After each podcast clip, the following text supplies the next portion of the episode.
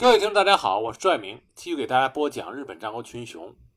那么，在讲完了织田信长和他身边的重臣之后，我们来讲一讲织田信长曾经的那些非常强有力的对手。说起信长的那些对手，最让人津津乐道的莫过于前景长政。前景长政从很多地方与信长有着类似之处，两个人都是年纪轻轻就担负起了家主的重任。都是以弱胜强，从而名声大显。两个人最初相互之间惺惺相惜，互相欣赏。信长将自己的妹妹嫁给了前景长政，但很可惜，前景长政和织田信长的同盟没有像德川家康和信长的同盟那样牢不可破。最终，前景长政还是背叛了织田信长，最终饮恨而亡。那么今天这集呢，就给大家讲讲前景长政。公元一五四五年，前景长政诞生于南晋江的观音寺城，他是父亲前景久政的嫡长子，小名叫做元夜叉。说起前景长政，就不得不说他的爷爷前景亮政。前景亮政本来是北晋江的一名小豪族，但是因为武勇和智略服众，所以被豪族们推为盟主。那个时候，晋江的守护是荆棘氏。公元一五二三年，荆棘家内讧，当时的家主荆棘高清突然废除了他的长子高广的继承人之位，改立次子高吉。那么他长子高广不服，就联合了家中的重臣上满信光、浅见真则和阿倍真荣，举兵与自己的父亲和弟弟开战。这在战国屡见不鲜。前景亮政当时就支持高清和高吉一方，并且亲赴越前，请求招仓家出兵支援。招仓家的家督招仓孝景派自己手下的家老招仓教景率军六千出阵。那么，在前景家和招仓家的支持下，高广一方败逃南近江，受到了南近江半国守护六角定赖的庇护。前景亮政。因此立下了功劳，成为了荆棘家的重要家老，并被任命为北近江半国的守护代。而前景亮正呢，再一次到越前去答谢招仓家，那这也是前景家和招仓家深厚友谊的开始。公元一五三零年，六角定赖以荆棘高广为先锋，发兵一万五千人出镇北近江。荆棘高清和高吉父子竟然发兵与六角军呼应。并且与京畿高广达成了和解。史料中认为，当时因为前景亮政的势力日益扩大，有下克上的趋势，这就导致了作为晋江守护的高清、高级父子与亮政反目成仇。而张三家这个时候正在与若狭守护、武田元光和加贺的一向一葵两线作战，无法向前景亮政伸出援手。亮政虽然奋起反抗。但是终因兵力相差悬殊而落败，被迫逃亡到了越前。荆棘高广在六角家的支持下，顺利的就任了荆棘家的家督，而荆棘高清和荆棘高吉父子则在佐和山城隐居。荆棘六角这对宿敌的恩怨，就以荆棘家从属于六角家而画上了句号。但是前景亮政并不甘心。公元一五三五年，管领细川晴元。出兵讨伐六角定赖，一向与细川家交好的招仓家起兵与细川家相呼应，以前景亮政为先锋，招仓教景为总大将出任北近江。六角家自顾不暇，没有办法援助荆棘家，只有荆棘高广独自与招仓军开战。同年夏天，两军会战于琵琶湖畔的小金村，荆棘军大败，荆棘高广只能向招仓军投降。并且在招仓教警的调解下，与前景亮政和解。亮政将高广置于自己的居城小古城，高清置于偏远的小城朽木古城，并将与不符合朝廷关系良好的高吉流放，从而前景亮政就完全掌握了北近江半国。那么高清高广自然是不甘心，在此后的数年之内多次的策划举兵，但是都是胎死腹中。公元一五四零年，六角定赖再次发兵北进江，前景亮正与招仓军一起迎击。高兴和高广雇佣了甲贺忍者，企图在军营中暗杀前景亮正，但是忍者失手被擒，反而将两位幕后主使给供了出来。亮正大怒，在击退了六角军之后，立即将荆棘高清、高广二人流放，这样就标志着前景家正式成为了北晋江的战国大名。公元一五四二年，前景亮正病逝，那么继承前景家家主之位的呢，就是他的嫡长子。前景久政，也就是前景长政的父亲。前景久政这个人，他善于内政，但是对外他能力比较懦弱，无论是军事还是外交都不擅长。那么，因为他抵挡不住六角义贤对他的进攻，所以呢，最后不得已只能臣服于六角氏，从而维持前景家北金江的统治。当然，前景久正。把自己怀孕的老婆小野殿作为人质送到了六角家的观音寺城，所以一五四五年，前景长政是在六角家的居城观音寺城出生的。小时候的前景长政，六角义贤非常的喜爱，他也把自己名字中的那个“贤”字赐给了前景长政，所以前景长政最初的名字叫做前景贤政。前景长政是在十五岁的时候。元福回到了前景家的居城小武城，而这个时候，前景家很多的家臣都立意识强烈，反对前景久政的软弱政策。其中重臣海北刚亲、赤尾清刚、介元昌等人都生出了背叛的念头。但是他们还有一个最后的希望，这个希望就在年轻的家主继承人前景长政的身上。而六角义贤。为了显示六角家和前景家之间这种主从的关系，还专门让前景长政娶了六角氏家臣平井定武的女儿，这让前景家的家臣更加的恼火。他们认为娶六角氏家臣的女儿简直就是门不当户不对，是矮化自家的地位，让前景家变成名副其实六角家的家臣。因此，前景家的这些家臣们就开始劝说。前景长政，希望他能够做出类似武田信玄那样逐父的行为，强迫前景久正隐居让位，然后进行放逐。公元一五六零年，织田信长以奇袭斩杀了上洛的金川议员。前井长政听到这个消息，热血沸腾，他把信长作为自己的偶像，并且把自己的名字中的“贤”字换成了“长”字。这是前井长政这个名字的由来。他答应了众臣们的请求，将自己的妻子平井氏遣回了六角家，用武力逼迫自己的父亲前井久政退位。这个时候的前井长政只有十六岁，他要帮助示弱的前景家自此崛起。那么六角家对于前景长政退婚的行为，自然是非常的愤慨。在公元一五六零年。已经将家主的位置传给自己儿子六角义志而出家的六角义贤，从观音寺城亲自发兵攻打并包围了佐贺山城。不过这个时候，六角氏领地内的爱知郡肥田城城主高野赖秀龙突然归顺了前景长政，因为秀龙他的父亲高野赖赖定随着六角氏从军在战争中有战功。但是因为战死而没有获得新的领地和俸禄，因此呢，秀龙就对六角义贤心怀不满。在前景家说客的连番唆使之下，高野赖秀龙决定背叛六角家。正在围攻佐贺山城的六角义贤听说肥田城谋反，恼羞成怒，就率军转攻肥田城。六角义贤在肥田城四周修筑堤防，准备用爱知川的河水展开水攻。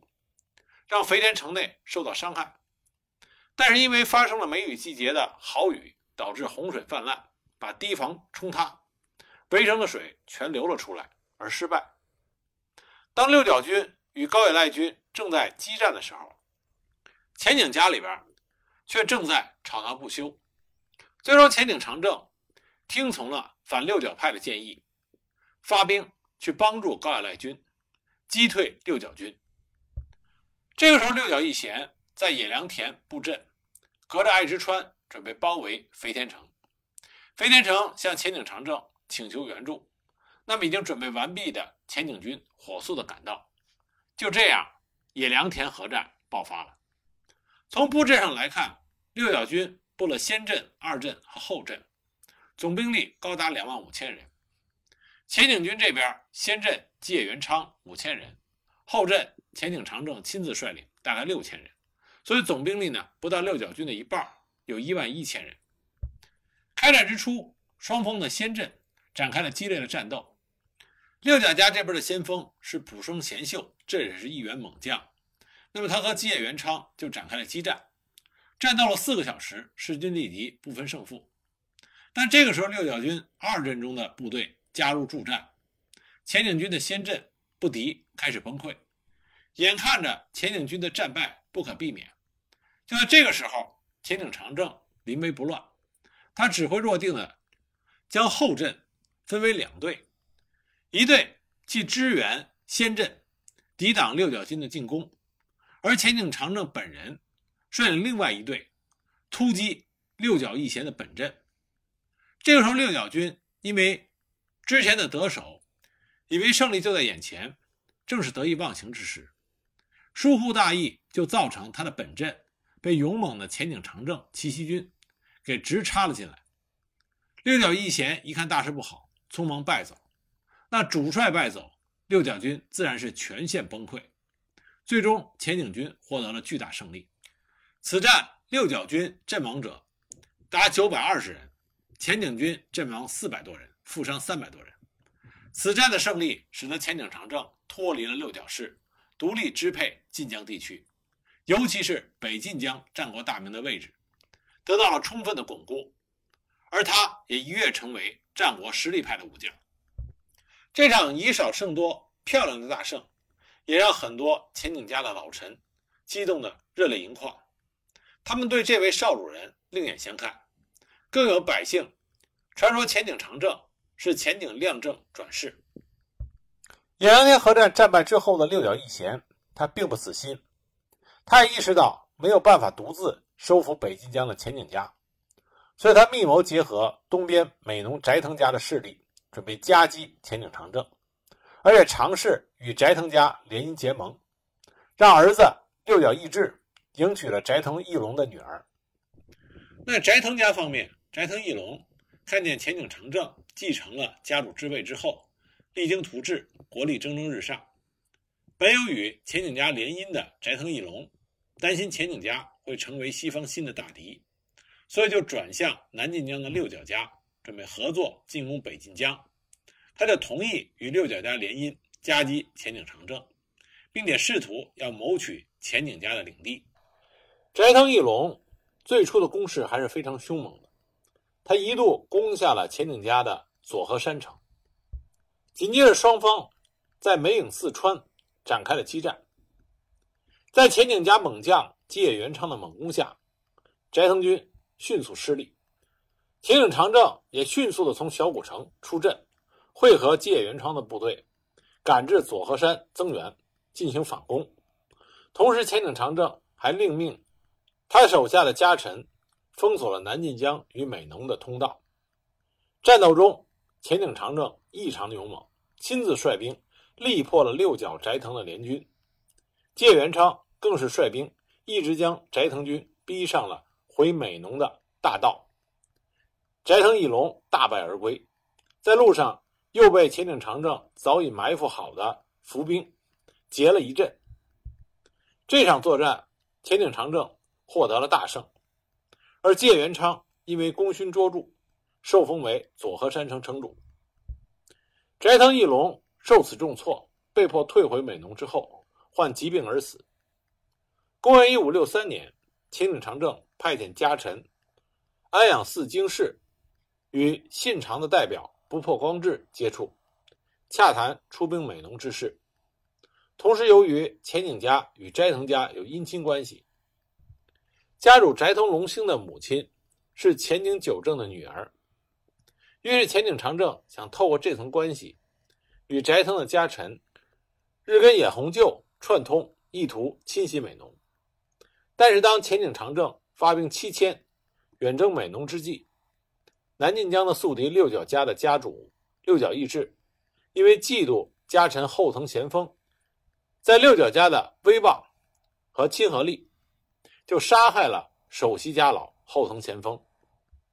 这个后藤贤丰呢，是六角家历代的重臣，首席家老，与近藤真治并称为六角家的两藤，智勇兼备，颇受六角家家臣的爱戴和敬仰。那么他杀了后藤贤丰。这就造成他与家中众家臣不和，所以产生了内乱，爆发了观音寺骚动。秦岭长政一看机会来了，立刻班师回军，先是以赤尾青冈为殿后军，三度击退了斋藤家的追兵，然后南下清攻六角家。他趁着宿敌六角家的内乱，趁机就扩大了前景家势力版图，将本来就具有的北近江三郡扩展到了。部分南晋江三郡，使得前景家巩固了北晋江的地位。